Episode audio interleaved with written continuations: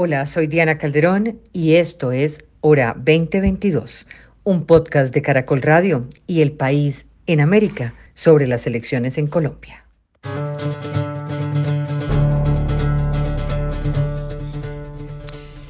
Bienvenidos al episodio 48 de la Hora 2022, hora de elecciones. Hoy una oportunidad para hablar del acceso a la información, de las redes sociales en medio de todo este proceso electoral que está a punto de terminar. Vamos a analizar los comportamientos de los candidatos a la presidencia hacia la prensa y los medios, el rol preponderante que cumplieron las redes sociales y el algoritmo en la contienda. También una mirada y sobre todo eso hacia adelante, el reto de la información en cualquiera que gane la próxima el próximo domingo, las garantías de acceso y democratización así como la sinergia entre redes y medios tradicionales. Bienvenida Catalina Botero, abogada, profesora universitaria, es relatora de Libertad de Expresión de la CIDH, columnista. Muy buenas noches. Buenas noches, Diana. Muchas gracias por la invitación. Cristina Vélez Viera, eh, politóloga, directora de Linterna Verde, experta en debate público en entornos eh, digitales. Buenas noches también. Buenas noches, Diana. Gracias. Jonathan Brock es director de la Fundación de Libertad de Prensa. Me encanta saludarlo, Jonathan. Igualmente, Diana, buenas noches. Y Víctor Solano es periodista, columnista, experto en redes sociales. Gracias, Víctor, por estar con nosotros. Diana, a usted muy buenas noches y a todos los compañeros de la mesa. Procesos de desinformación, noticias falsas, limitación del acceso a la información y un repetido ataque a los medios de comunicación ha sido casi una constante en los meses de campaña a la presidencia. Durante el proceso electoral, que está a pocas horas de terminar, ha sido también permanente la tensión entre los medios de comunicación, las redes sociales y acciones impulsadas de distintas campañas ataques a los periodistas, a los medios por cuestionar ideas o planteamientos de los candidatos, limitaciones para acceder a la información ante la negativa de los candidatos a asistir a los debates. Bueno, todo esto ustedes ya lo conocen. El panorama ha sido complejo en los últimos días, tanto que la FIP como la Sociedad Interamericana de Prensa, IFEX, AMI, Voces del Sur expresaron preocupación por lo que llamaron el asedio a la prensa durante la campaña. Incluso se ha revelado que hasta mayo del 2022 eh, se ha presentado un periodo electoral violento para la prensa. El clima es complejo de, para los medios, también para la opinión, pero lo más importante acá es que miramos un poco qué refleja esto hasta hoy y a qué nos estamos eh, de alguna manera enfrentando en adelante. Y ahí es donde quiero empezar por preguntarles cómo le fue a la libertad de prensa, a las redes, al acceso a la información. ¿Cuál es el panorama que evidencian tras estos meses? ¿Qué pasó con el flujo de información en la contienda? Catalina. Pues Diana, yo le diría, primero, le fue mal porque evidentemente hay un maltrato por parte de los candidatos a la prensa. Efectivamente hay periodistas que hacen mejor y otros que hacen peor su trabajo, pero la diferencia entre los periodistas, la gente del común y los candidatos es que los candidatos justamente tienen que ser personas capaces de tener eh, una contención eh, en sus reacciones y de respetar las preguntas y de responder adecuadamente preguntas que son eh, que vienen de los periodistas, buenos o malos. Eh, esa contención en el carácter es fundamental para un buen gobierno. Y me parece que, que lo que hemos visto pues es, es, es, maltrato en privado y en público a los, a los periodistas. Segundo, mal porque no hubo debate de fondo sobre temas esenciales y ahora, por ejemplo, eh, que no se pudo hacer el, el último debate entre los candidatos, pues mal, mal porque la gente tiene necesidad de saber realmente, más allá de las consignas y las proclamas, pues cómo van a resolver temas de fondo que son fundamentales para este país. Y mal porque las, las formas de comunicación política han, han, han, afectado severamente la calidad del debate público. Entonces lo que han hecho es que han... Eh, simplificado hasta tal punto los problemas más graves del país eh, y, han, convertido el debate en una cancha de dos bandas. Entonces, uno está de un lado, está del otro. Un ejemplo, por ejemplo, un ejemplo de eso es, es, lo que pasó ahora con, con, la orden de tutela de, al candidato Hernández, de participar en el debate. uno o está de acuerdo o está en desacuerdo totalmente, porque donde uno intentara intervenir con grises, e, era inadmisible para, digamos, los seguidores de cada uno de los dos candidatos. Entonces han reducido el debate, lo han simplificado de una manera eh, que, hacen imposible discutir a fondo problemas que realmente necesitan discusiones a fondo y poder intercambiar ideas, no solamente imponerlas. Entonces yo creo que le fue mal por esas tres razones, Diana, lamentablemente. Cristina. Y muy en la línea de Catalina, desde lo que vemos en redes sociales, desde el monitoreo de las diferentes redes, incluso las redes de video, vemos que la tiranía de las tendencias, como los algoritmos van subiendo ciertas tendencias, ha marcado esta campaña en el sentido que como hay tanto enfrentamiento y tanta polarización en los dos lados, ha logrado que sean esas peleas, esas discusiones, lo que ha marcado sin que entendamos ni podamos ver quiénes son verdaderamente los candidatos, en el caso de Rodolfo Hernández, qué es lo que tiene para poner en la mesa. Y segundo, eh, creo que es muy importante pensar que no sabemos qué tan mal nos ha ido todavía, porque todavía falta el domingo. Y las narrativas de fraude que han estado y han marcado la campaña en las diferentes redes y en los medios desde enero de este año pueden seguir subiendo y pueden seguir escalando. Y hay una pregunta sobre qué pasaría si los candidatos no aceptan, algunos de los candidatos no aceptan el resultado del domingo y cuáles son los elementos de contención que tenemos desde las plataformas y la moderación de contenido, o sea, qué puede hacer Twitter, qué puede hacer Facebook, hasta qué podemos hacer los mismos líderes de opinión y las voces megáfonos en redes sociales si un candidato decide básicamente llamar a la violencia en las calles? Es una pregunta que todavía está encima de la mesa y que no hemos sobrepasado. Entonces creo que el rol de las redes sociales en determinar el ritmo y la textura de la conversación de esta campaña por la ausencia de espacios análogos de discusión, de, movilización, o sea, Rodolfo no lo hemos visto en, en la calle, no ha ido a un solo espacio análogo donde haya, digamos, conversación pública real. Eso ha logrado que, que las redes tomen un protagonismo y los algoritmos y este elemento de poner esas emociones más a flor de piel que podemos eh, empezar a, a, a generar un efecto que no sabemos hasta el martes por la mañana. Jonathan. Yo creo que la, prensa y el contenido periodístico siempre son un actor determinante en las elecciones, ¿sí? Eh, y creo que en esta particularmente, y, como estaban mencionando Catalina y Cristina, podemos ver unas características que han hecho que termine perdiendo particularmente el, el ejercicio periodístico. Eh, y esas características son, en primer lugar, que las campañas decididamente han tenido una estrategia de descrédito hacia, hacia el periodismo.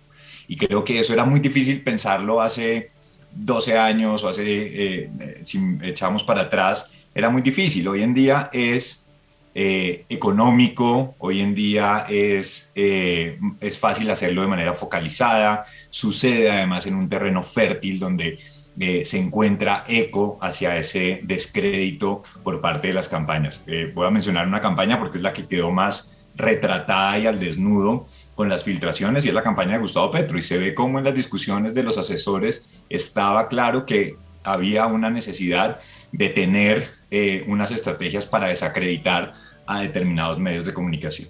La segunda característica es que ha sido una campaña virulenta. En algunos estudios que se han hecho, pues se determina que más o menos un 20% de la conversación tiene un contenido violento y buena parte de ese contenido violento ha ido dirigido hacia periodistas y, medios de comunicación. Una tercera característica es que no hay una responsabilidad por parte de los partidos políticos, pero tampoco de otras autoridades como la Procuraduría, la Defensoría. Nadie está tomando esto en cuenta ni está teniendo tampoco unas medidas para poder contrarrestar esto y pues parece ser como una vía libre para que todo esto que estamos viendo pues eh, no tenga límites o contrapesos. Y, finalmente yo creo que lo que más, eh, pues más nos debería preocupar a nivel de, de, de, de la discusión democrática es pues que casi que esta lluvia permanente de información termina generando un efecto casi que de no información. O sea, yo ni siquiera diría como desinformación, sino de no información. A mí personalmente me cuesta mucho tener certezas sobre todo lo que hemos visto en los últimos seis meses. ¿sí? Colombia es una democracia o no es una democracia. Eh, dónde nació Petro, ¿no? Eh, hay una cantidad de cosas que es difícil que la gente, y, me refiero a todos nosotros, tengamos unas, por lo menos 10 certezas de cosas que han pasado en esta campaña, en toda la discusión. Eh, y eso es lo que me refiero como con esa no información, con esa eh, sobredosis y cantidad de, información que llega de manera permanente en la que es difícil identificar pues, lo que es cierto y lo que no. Víctor, ¿cambió el ecosistema de las redes sociales en esta contienda? Eh, venimos desde el 2010 siendo testigos como de transformaciones del debate electoral en las redes. Pues Diana, yo creo que eh, sí, primero eh, empezaron a participar o aparecer en el espectro de la conversación otras plataformas. La conversación ha estado y sigue siendo muy fuerte en una plataforma como Twitter y sigue siendo, a pesar de que ha desacelerado su crecimiento, eh, sigue siendo la plataforma de mayor influencia en la conversación política. Pero entraron otros escenarios. Entonces ahora eh, plataformas que yo llamo candy, demasiado eh, triviales tal vez, terminaron siendo tribuna, ágoras, nuevas, como Instagram, como TikTok, y terminaron allí en, las, en los escenarios de los comentarios unas conversaciones que tiene de todo, desde la arenga más básica y, eh, y, el insulto, la procacidad per se, hasta buenas preguntas donde son los usuarios los que terminan generando una conversación que a veces se extraña justamente por parte de los candidatos. Entonces, sí, el ecosistema digital cambió y fue determinante especialmente del lunes siguiente de la primera vuelta para acá, porque no vimos a los candidatos en los medios más allá de algunas entrevistas puntuales, no los vimos muy escasamente en el, ah, en el espacio público, tarimas muchísimo menos. Entonces las redes sociales fundamentales en estas elecciones. A mí me gustaría preguntarles un poco, escuchándolos a todos, ¿qué hacemos como medios? O sea, si somos tan determinantes, pero nos enfrentamos también a que hay medios ideologizados. Catalina decía ahorita hay periodistas buenos, hay periodistas malos, pero hay unos temas de medios que contribuyen también al mal ambiente y a no poderle exigir pues a estas personas que tengan la contención de vida. Eh, estamos perdidos muchas veces en esas narrativas de las redes. Eh, en las cadenas de WhatsApp, que es un elemento que a mí también me parece que a veces no estamos mirando lo suficiente y a mí por lo menos, o sea, yo estoy ya enloquecida pues con, con las cadenas de todas las todas partes. Me pregunto un poco en ese entorno, pues nos hemos dedicado un poco al fast checking, ¿no? Nos hemos dedicado a un rol de mirar y de decir esto es falso, esto es verdadero, es suficiente, o sea, como medios, eh, ¿a, qué estamos, ¿a qué estamos enfrentándonos y cómo enfrentarlo? Catalina. Como hay abogadas y abogados buenos y malos y profesores y profesoras, hay periodistas y medios buenos y malos y eso pasa en cualquier democracia. Y claro que hay que proteger a los malos para que los buenos estén protegidos. Porque ¿qué es lo que suele pasar? que con los pretextos que generan los malos, que generan muchos pretextos, ¿por qué? ¿Por qué? Pero Diana, esto es importante. ¿Por qué? Exacto. ¿Cuál es la diferencia de un buen y un mal periodista? La, la diferencia entre un buen y un mal periodista no es que diga lo que yo quiero oír o lo que yo no quiero oír. Es que, es que identifique un asunto que sea de interés público. Eso es lo primero. Un buen periodista identifica un asunto que es de interés público. Que sea capaz de verificar la información, de contrastarla, de contarla con la menor cantidad de adjetivos posibles para que pueda describir lo que, lo que está sucediendo y que tenga un riguroso proceso editorial. Hay muchos otros principios que regulan la profesión, pero con eso bastaría. Entonces, claro, los que no hacen eso dan el pretexto perfecto porque es tan evidente que no están cumpliendo los principios básicos de la profesión, porque el tema no es de interés público, porque están intentando poner una agenda que, que, les sirve a ellos por sus intereses políticos, económicos, etcétera, porque no hacen verificación de información, porque no tienen procesos rigurosos eh, de, de control editorial. Entonces, claro, es tan obvio que están poniendo su parlante al servicio de causas que no son una mejor información, que generan el pretexto perfecto para que quienes quieren silenciar al buen periodismo empiecen por ahí. Y entonces generan el ambiente eh, eh, que permite que la mayoría de la gente apruebe leyes como la de Rafael Correa en Ecuador, que fue claramente una ley mordaza y que silenció sobre todo a los buenos medios. A los, lo mismo que hizo en, en, Perú. Sí, exacto, es exactamente eso. Los malos dan el pretexto para que luego arrasen con el periodismo serio de investigación que trata de que el debate no sea ese culto a las personalidades que los autócratas quieren eh, que sea el debate, digamos. Entonces, yo creo que ¿qué pueden hacer? Se les facilita esa exposición en, en otras partes. Resistir resistir a las redes, resistir, o sea, es difícil, el modelo de negocios está en crisis, las audiencias muchas veces buscan otra cosa, pero y hacer buen periodismo toma tiempo y cuesta plata y hay que resistir a esas otras tentaciones.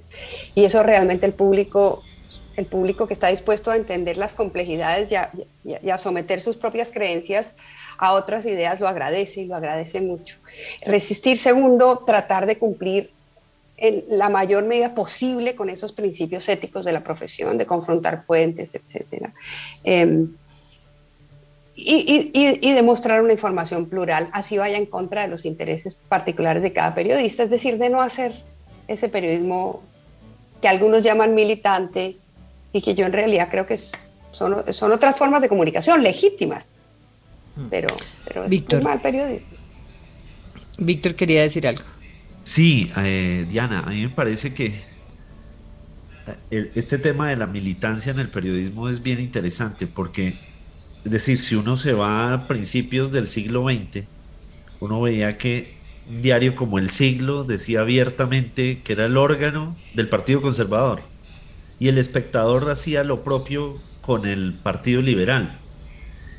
Y a mí obviamente ese tipo de periodismo me, me causa alergia pero prefiero la honestidad de esos momentos a lo que podamos de pronto vivir hoy con medios de comunicación que tienen una militancia y se arropan con los adjetivos de independientes.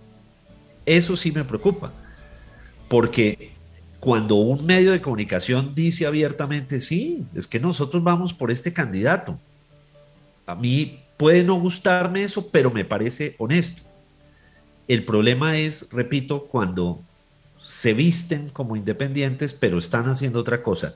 Y una, una base de la población que no tiene un, no alcanza a tener una lectura más crítica de los medios, sino que se queda con titulares o se queda con una lectura más superficial, entiende eso como unas verdades y entonces eso sí termina siendo eh, contraproducente. Jonathan, Cristina.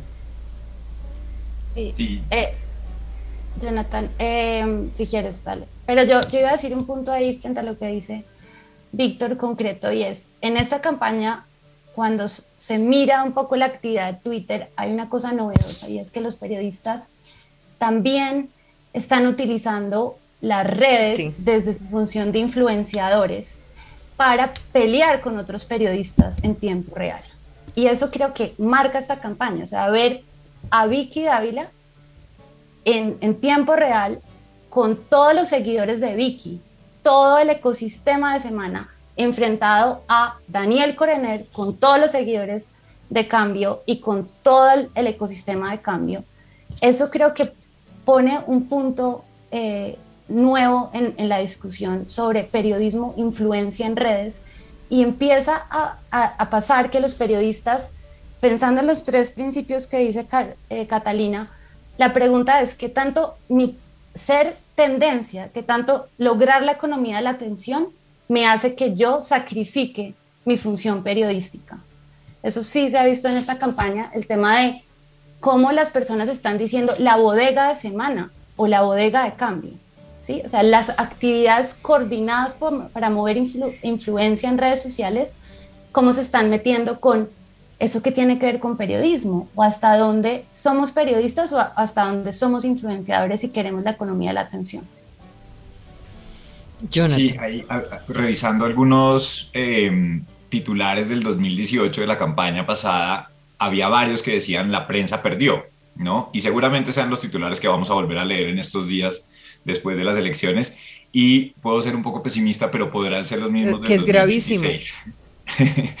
Em, ¿y, por qué, y, por qué la prensa perdió? ahí, ahí, me gustaría mirar, hacer una pregunta. O sea, eh, lo que, digamos, si los candidatos han vivido en estas redes, eh, no ha hecho un ejercicio de triunfo el periodismo cuando ha sacado de las redes el talante de ellos para hacerlo visible a través de los grandes medios de comunicación y convertirlo en lo que hemos hecho, en una discusión eh, para mostrar realmente eso. O sea, de alguna manera no nos han servido las redes desde donde han querido quedarse para mostrarlos.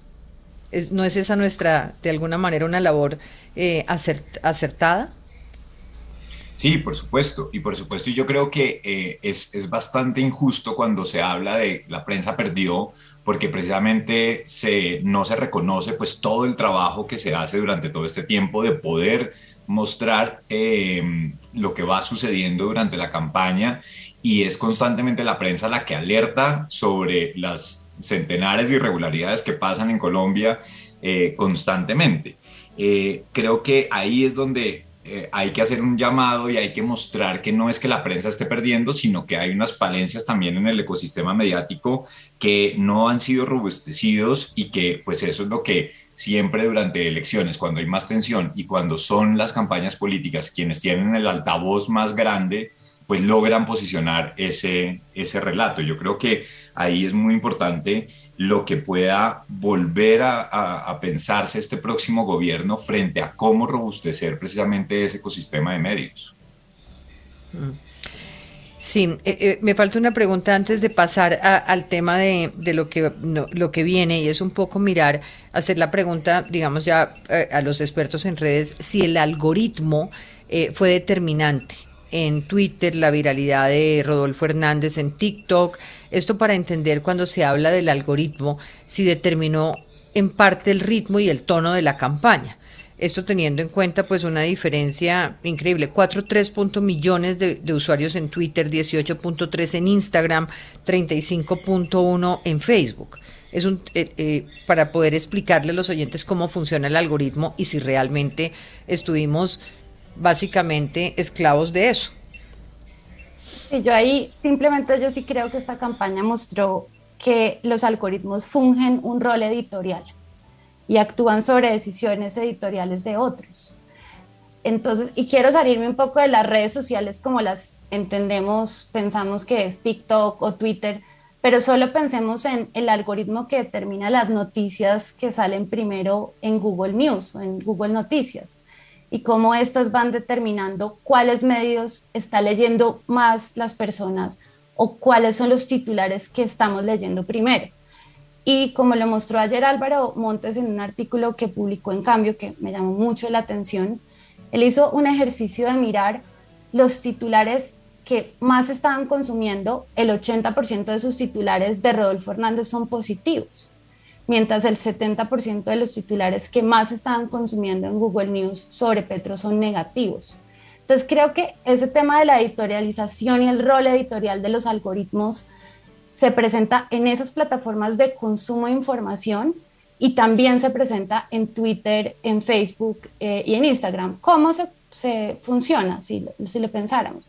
En dos niveles en las sugerencias automáticas que nos da el algoritmo, de decir que vemos información, primero es la información de las personas que piensan como nosotros o que están en los círculos más cercanos de nosotros, lo que sin duda en Twitter determina estas dos burbujas de información de derecha e izquierda en Colombia que se van volviendo, alimentando sus propios sesgos, viendo su propia información y se van radicalizando. Y eso sí se ve completamente en Twitter.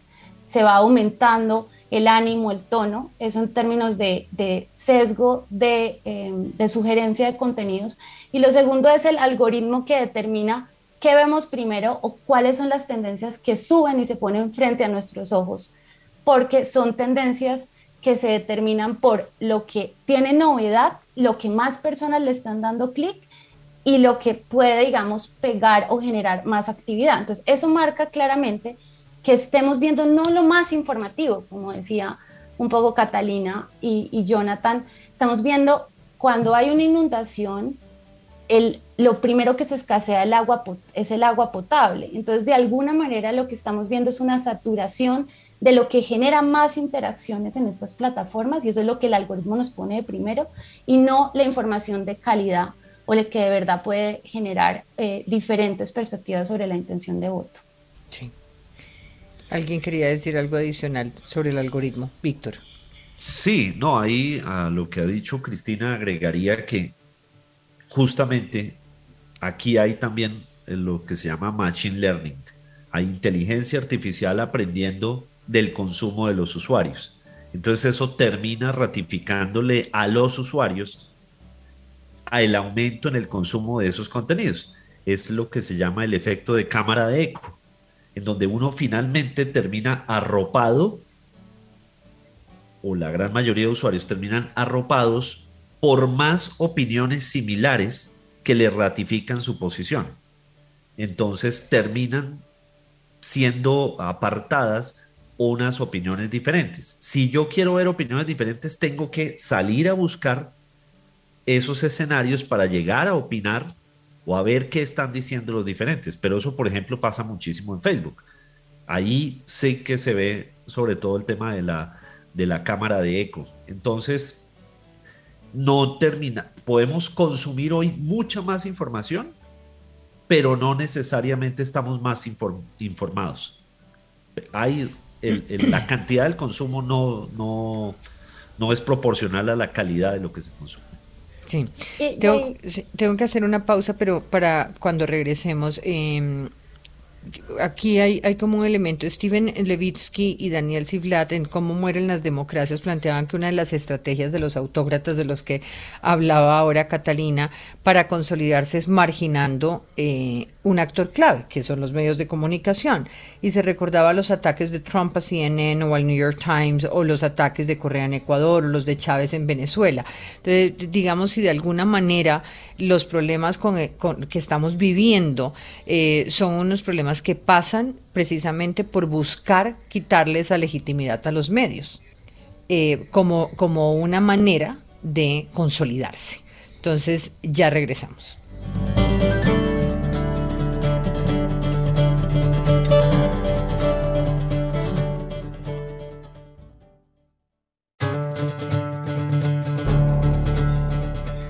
Regresamos en hora 20. Hoy estamos con Catalina Botero, estamos con Jonathan Bock, estamos con Cristina Vélez, eh, estamos con Víctor Solano y planteando un poco este panorama de los autócratas y de los medios de comunicación, miremos los escenarios para la prensa, para el derecho a la información, la democratización de la información, las redes a partir del próximo 7 de agosto cuando tengamos un nuevo gobierno. ¿Cómo se imaginan el escenario de los medios, de acceso a la información y de libertad de prensa? Hay una forma de evitar esta tensión entre prensa, gobierno, entendiendo que esa tensión es sana en la medida en que eh, nuestro trabajo precisamente es ser un contrapoder. Pero eh, de alguna manera cuando tenemos digamos, candidatos con sus diferencias de personalidad y de manejo con los medios que están planteando una dificultad, sin duda para acceder a ellos, a la información. No tanto en el caso de Gustavo Petro, donde hay, digamos, un manejo diferente, pero en el caso de Rodolfo Hernández. ¿Cómo se imaginan eso? Yo creo, Diana, que, mm, eh, y recordando ahora cuando estabas mencionando las tensiones que hubo en Estados Unidos, Biden cuando asumió la presidencia en su discurso dijo que él quería empezar un proceso de sanación con la prensa y creo que eso es sumamente importante o eso sería lo deseable eh, de un próximo gobierno, por todo esto que estamos conversando, por este eh, caldo de cultivo tan propicio para el descrédito de la prensa em, y, creo que eso sería muy importante ese mensaje. Dudo que así sea, dudo que un próximo gobierno eh, tenga claro todo lo que se necesita para reparar el ecosistema colombiano, un ecosistema colombiano donde en una tercera parte del país no hay medios de comunicación local, donde el periodismo regional es cada vez más débil y más frágil, eh, donde hay necesidad de poder apoyar eh, proyectos de periodismo independiente, de periodismo investigativo y no existen, en fin, una cantidad de situaciones que no,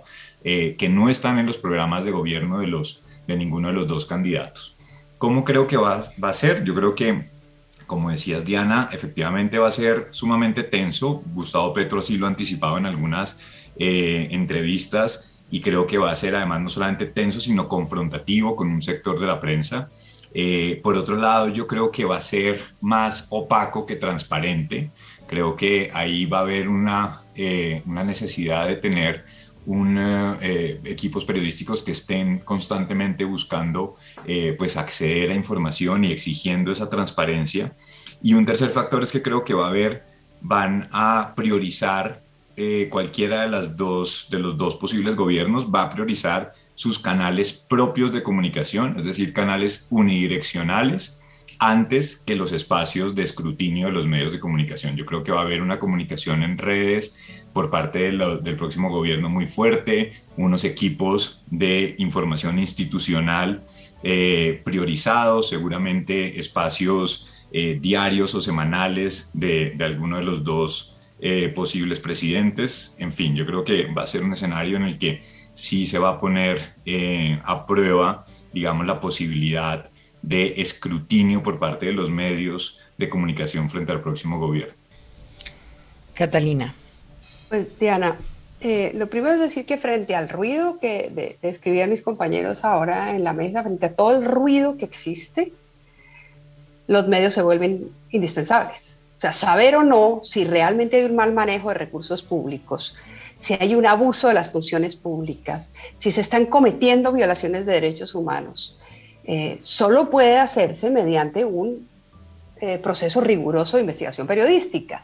Y luego, claro, por supuesto, procesos judiciales que tardan muchísimo. Los periodistas, los buenos periodistas suelen adelantarse a esos procesos judiciales y es muy importante poderlo conocer a tiempo pero solo lo podemos conocer si el buen periodismo está protegido.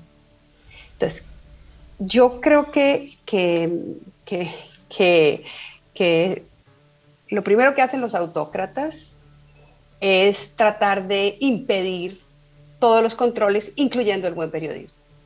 Entonces, eh, tratan de desprestigiar a los jueces para que no puedan operar de manera autónoma los órganos de control o capturarlos. ¿No? Desprestigiarlos o capturarlos. Y por supuesto a la prensa. Y ahí pasan tres cosas. Y depende del próximo presidente y de su sindersis y de su capacidad de autocontención y de sus principios democráticos que esto no pase. Podría no pasar, pero desgraciadamente podría pasar. Y esas tres cosas son las siguientes. Este tipo de estrategas sacan lo peor de los candidatos, lo peor. Y y eh, desarrollan estrategias que buscan eh, generar, por un lado, cultos absolutos a la personalidad, desconfianza en todo lo que no venga de la campaña y particularmente en esos medios de control, ¿no? En la prensa, en los jueces, en todo lo que pueda oponerse a ese nuevo semidios. ¿Qué pasa? Pasan tres cosas. Como resultado de eso, no hay discusión, siempre pasan las mismas tres cosas. Primero, hay un rédito inmediato a favor del candidato, en ese momento gobernante. Inmediatamente, porque como generan ese pulso a la personalidad, entonces hay una especie de adoración y las encuestas se blindan y la gente sigue creyendo en ellos y, entra en cuestión cualquiera que pueda ofrecer información que no le guste a, eh, digamos, a las cortes y al, grupo de personas que rodean a este candidato. Entonces, el primer impacto es una subida de popularidad y un refuerzo en la popularidad y esa sensación de adoración que es tan adictiva, sobre todo para cierto tipo de personajes. En segundo lugar, inmediatamente pasa eso, se crea el contexto perfecto para que haya más corrupción y más violaciones de derechos humanos. Porque como se desaparecen los controles, como ya nadie le crea a la prensa, como los periodistas críticos se les acaba el negocio porque la publicidad oficial está destinada ahora simplemente a premiar al, periodismo militante, porque amedrentan a los anunciantes privados, por mil razones, eh, porque asustan a los periodistas críticos a través de mil estrategias, Rafael Correa es solo un ejemplo, pero pues lo de Venezuela está claro. Lo de... Preguntar esto, por ejemplo, Hernández ha dicho que usaría el modelo de las ruedas de prensa diarias de media hora, que es un modelo que durante, por ejemplo, el gobierno de AMLO se ha utilizado mucho en, México eh, bajo el nombre de las mañaneras. Eh, digamos, cuáles son los riesgos de ese modelo, que es un modelo además pues, que, muy, muy para esa vanidad y para, para lo que usted está hablando. Ese modelo digamos, qué problemas tiene para el acceso a la libertad. ¿Cómo le ha ido a México, por ejemplo, con ese modelo? Voy a eso, pero déjeme terminar, déjeme terminar. Entonces, lo primero que pasa es un impacto positivo en la imagen del candidato. Lo segundo que pasa es que se crea un contexto absolutamente favorable, porque es opaco, a actos de corrupción y violaciones de derechos humanos. Esto, pues, toda la historia lo muestra. Y lo tercero que pasa es que entonces ese funcionario termina siendo rehén de esas nuevas mafias de corrupción, de esas personas que violan los derechos humanos, porque que ha capturado en su propia dinámica. Ha, digamos, ha creado unos imaginarios eh, tales que simplemente ya no es posible la alternancia, o se queda ahí o prácticamente se va a la cárcel, porque ha creado una circunstancia maduro en la cual pues claro, ya está soportado en todas las mafias, ahí hay cartel de narcotráfico, de recursos naturales, lo que pasa en el arco minero del Orinoco, ni se diga, el ejército está todo involucrado en violaciones masivas de derechos humanos, son rehenes de su propio invento. Esto no pasa si los funcionarios le dicen a esos estrategas, paren ahí, yo tengo principios democráticos. Yo no hago mañaneras para exponer la declaración de renta de los periodistas críticos. Yo no expongo la cara y la imagen de quienes me juzgan y de quienes hacen investigaciones. Yo respondo con argumentos. Yo mantengo sólidos principios democráticos. Yo, yo, ayudo a que haya un debate sólido. Pero decir que no es muy difícil porque estos tipos saben otra vez cómo sacar lo peor de cada persona. Entonces, por Dios, digamos, el problema es que, pues, ojalá revisen la historia y la revisen desde donde toca, para, para que no caigamos en unos modelos que realmente a mí me parecen extraordinariamente preocupantes. Sí. Ahora viene otra pregunta acá, Jonathan, por ejemplo, eh, los medios públicos. Eh, bueno, pero antes Cristina quería intervenir ahí. Sí, sobre la red AMLO y, y López Obrador, eh, concretamente hablando de este persona, de este presidente que ha salido tanto en discusiones, tanto sobre Rodolfo Hernández como sobre Gustavo Petro, pues hay un antecedente también en la manera en que manejan las redes sociales estos em, democracias iliberales o, o gobiernos populistas. Y es que hacen, digamos, lo que se llama la red Lambro, es la red, digamos, de operaciones de influencias más grande que en América Latina de un gobierno. Son unas cuentas que reaccionan cuando él está en sus mañaneras, ¿cierto? Que capta la atención mediática en él y pone a mover la agenda al ritmo que él quiera desde las 8 de la mañana, ¿cierto? Que eso es lo que hace capturar la agenda. Fuera de eso, tiene en redes sociales un músculo digital que no tiene presentes porque se alimenta con recursos públicos, que es una cosa que es importante en Colombia es pensar que todos, si queda Petro o si queda Rodolfo Hernández, y que es una pregunta que se le ha hecho a Daniel Quintero en Medellín, es, están utilizando recursos públicos para construir músculo digital y ese músculo digital lo están utilizando para atacar opositores. Creo que esa pregunta sobre la contratación pública de asesores digitales y la contratación pública de construcción de músculo digital es un elemento que se tiene que tocar el segundo día después de las elecciones, porque se genera esto que se genera en el caso de AMLO y es persecución casi eh, de manera muy grave contra periodistas como Carmen Aristegui de CNN o Denise Dresden que han denunciado que no pueden hacer su labor porque son perseguidas totalmente por redes cuando ponen cualquier tweet. Es que a veces nos cuesta imaginarnos qué es el acoso en redes sociales. Pero no, no nos cuesta. y, por fuera de redes sociales, menos. eh, pues creo que el tema de AMLO y, la red de lo que se llaman cibertropas. Cibertropas, ¿no? Se llaman. Imagínense, eh, hablemos de los medios públicos. Siempre es un interrogante el manejo que se le va a dar. Tú que hace cuatro años decía que quería un RTBC convertido en una BBC. Eh, hoy tenemos ese sistema de medios en televisión que tiene noticiero, algo que no habíamos visto, digamos, antes en el país. La, digamos, el, antecedente mayor había sido el de Canal Capital en la administración de Gustavo Petro, eh, pero además que, que estas, estas iniciativas siempre dependen también de la calidad del periodista, como siempre, porque si hay un medio público con un noticiero bien hecho, eh, pues digamos bienvenido. Eh, pero me, me pregunto por los medios públicos porque supondría que así como existen estos modelos de rueda de prensa diaria, pues los medios públicos no se van a salvar en un escenario de estos candidatos del cambio de convertirse o de podría convertirse en escenarios parlantes.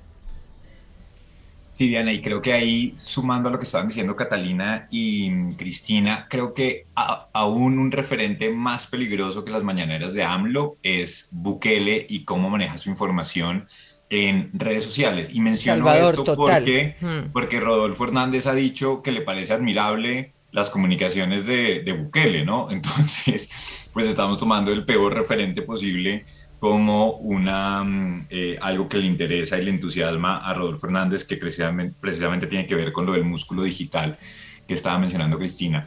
Creo que el tema de medios públicos, por supuesto, es uno de los asuntos sensibles y es uno de los que también, eh, pues a mí personalmente me, me prende alarmas de cómo pueda ser manejado en un próximo gobierno durante la alcaldía en Bucaramanga de Rodolfo Hernández, él tenía un programa, eh, pero además también tenía pues como una lectura muy equivocada de lo que deben ser los medios públicos, más entendiéndolos como unos medios al servicio de un funcionario. Eh, durante la campaña, durante la alcaldía de Gustavo Petro en Bogotá, como tú estabas mencionando, hubo un informativo, pero pues eh, creo que hay una, un consenso de que si bien robusteció al canal, pero también lo convirtió en una plataforma política que muchas veces pues estaba al interés de sus propios eh, motivaciones políticas y no al servicio de la ciudadanía, ¿no? Entonces sí creo que eh, va a haber, pues eh, va a ser difícil ver cuál es el modelo o cuál es la manera de entender de que, de que un próximo gobierno respete la independencia y fortalezca los medios sin que sea una, eh, un fortalecimiento para su propio beneficio. Yana, yo agregaría que, en general yo siento que, el riesgo de la opacidad, como decía Jonathan, eh, lo veo en cualquiera de los dos para el próximo gobierno. Eh, con un hermetismo en las comunicaciones, con una parcelación de los contenidos, con un condicionamiento para acceder a es decir, muchas más mediaciones, eh, que es paradójico, porque hoy el mundo tiende a usar justamente este tipo de plataformas para evitar mediaciones, para evitar unas verticalidades jerárquicas en la comunicación, en la relación del ciudadano con lo público, con el poder. Entonces yo sí siento que en cualquiera de los dos que pueden venir unas jerarquías mucho más claras, más verticales, más mediaciones, pero al periodismo le compete justamente ser más fuerte, porque no, no puede depender de la amabilidad del Poder Ejecutivo para poder hacer su trabajo. Vamos a necesitar eh, un periodismo más visible y tal vez unos periodistas más invisibles. Un trabajo de oficio, de carpintería, de, entrega, eh, y porque además los que sí van a terminar siendo más visibles, pues van a ser otros líderes digitales de opinión emergentes, que vamos a ver nuevos rostros generando contenidos, no necesariamente políticamente correctos, más bien todo lo contrario, eh, pero generando unos contenidos para estimular opinión no necesariamente crear información. Entonces ahí a los medios tradicionales les compete otra vez entrar en su naturaleza de la con lo que mencionaba Catalina, la verificación de las fuentes, la contrastación con las fuentes, la verificación de la información y la contextualización. Quiero decirle algo que, que me parece clave mencionar, que es muy, muy rápido. ¿Cómo sabemos si en estos países que estamos mencionando o cualquier otro hay, por ejemplo, lo más grave que le puede pasar a un Estado, una alianza, un contubernio entre las autoridades y los barcos, por ejemplo, o los paramilitares, o las disidencias, o las pandillas, o las maras, o cualquiera de estas organizaciones criminales brutales? Con el periodismo. En Colombia fue el periodismo, en México ha sido el periodismo, en Salvador es el faro. Bueno, si, si quien quiera que quede presidente no tiene bien puestos los principios democráticos y no entiende lo que significa la importancia de la libertad de expresión y de proteger y, preocupa que no esté en la agenda, sobre todo a esos medios que pueden hacer esas grandes denuncias, se le va a inundar el país y no se va a dar cuenta y va a quedar de eso, porque ahí están los carteles, no solo en Colombia, sino en esos otros países, las maras, las mafias, intentando hacer su trabajo, que es cooptar a las autoridades. Entonces necesitamos buen periodismo por mil razones, desde lo más, desde lo más cotidiano de las personas, ¿no? saber dónde hay, un, dónde hay un servicio público, hasta estos grandes problemas que amenazan estructuralmente la viabilidad democrática de nuestros países. Entonces, ¿qué tienen que hacer? Por ejemplo, que los medios públicos tengan un sistema institucional que les garantice autonomía e independencia del Poder Ejecutivo. El Poder Ejecutivo puede tener un medio institucional, por ejemplo, que no sean monólogos como los del señor Álvaro Uribe Vélez o el señor eh, o los presidentes que acaban de mencionar, sino verdaderas ruedas de prensa en donde haya periodistas que ejercen su función hostil, porque esa es la función del periodismo, preguntar las cosas que los funcionarios no quieren oír y no quieren contestar. Así funciona y cualquier buen demócrata lo entiende. El problema es que no sé si tenemos suficiente formación democrática, yo esperaría que quien quiera que quede la tenga o por lo menos se asesore de quien la tenga y logre entender quién no la tiene y lo separe de su, de su núcleo de gobierno, porque a mí me parece riesgoso que no haya protección a la prensa en estas circunstancias. Y, y, esto es uno de los temas que me quedaba un poco, y es que yo no los he escuchado hablar a ninguno de los candidatos sobre eh, medidas de protección, de seguridad para los periodistas, de protección a su labor, de prevención, de mecanismos. O sea, Jonathan le va a tocar duro. Catalina, como siempre, creo que dejó un punto demasiado alto en esa relatoría de libertad de prensa en la CIDH, quienes hemos trabajado en este tema eh, por años en la Sociedad Interamericana de Prensa, eh, pues sabemos que eso no es un tema menor.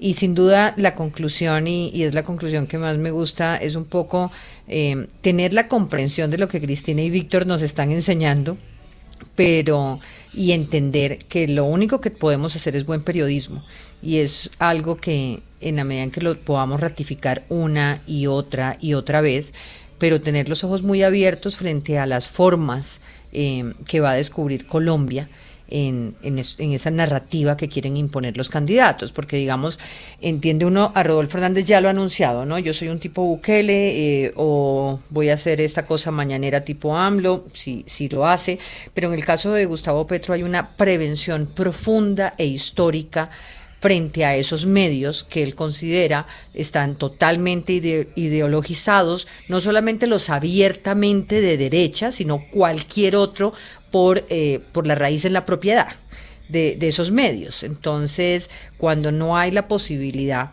de separar eso y entender que cualquier periodista puede ser el mejor periodista del mundo, no importa eh, de la propiedad del medio para el que trabaje, pues hay una gran dificultad para poder preguntar y obtener las respuestas eh, respetuosas.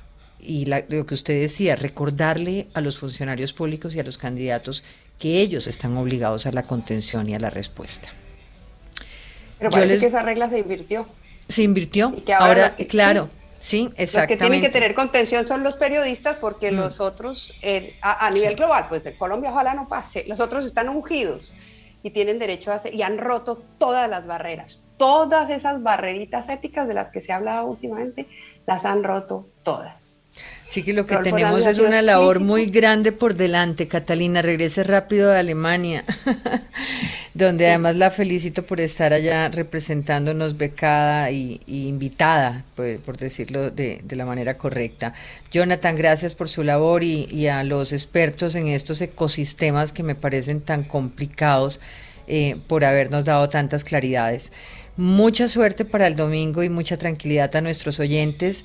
Hoy es el último viernes de esta semana con hora 20, pero estaremos el domingo eh, a las 8 de la noche, después de conocerse presidente, con un grupo eh, que esperamos sea especial, que es eh, el grupo de idea de María Victoria Llorente, de Ideas para la Paz, el exministro Juan Camilo Restrepo, estará también con nosotros.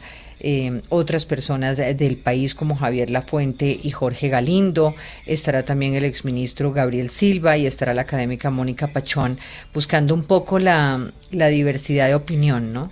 Eh, poder escuchar desde, desde diferentes aspectos y eh, de lo interdisciplinario una posición sobre la Colombia que será elegida ese día. Feliz fin de semana para ustedes. Gracias, Diana. Gracias, Diana.